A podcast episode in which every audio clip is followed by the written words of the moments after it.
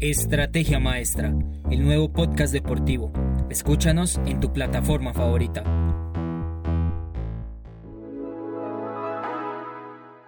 Hola a todos, bienvenidos a nuestros Flash News con lo último del ciclismo. Hoy, 8 de abril de 2021. Noticias acerca del ciclismo colombiano. El ciclismo colombiano está intentando avanzar lo que más pueda a pesar de los impedimentos que han tenido por el COVID-19. Actualmente la Vuelta a Juventud se está disputando desde el pasado 5 de abril hasta el 11 del mismo mes. Y el 16 de abril empieza la Vuelta a Colombia. De hecho, este jueves se corrió en la Vuelta a Juventud el recorrido que va entre el Pescadero y Barichara en Santander, en donde el corredor Germán Darío Gómez se llevó el triunfo de esta etapa, quedando de cuarto en la clasificación general.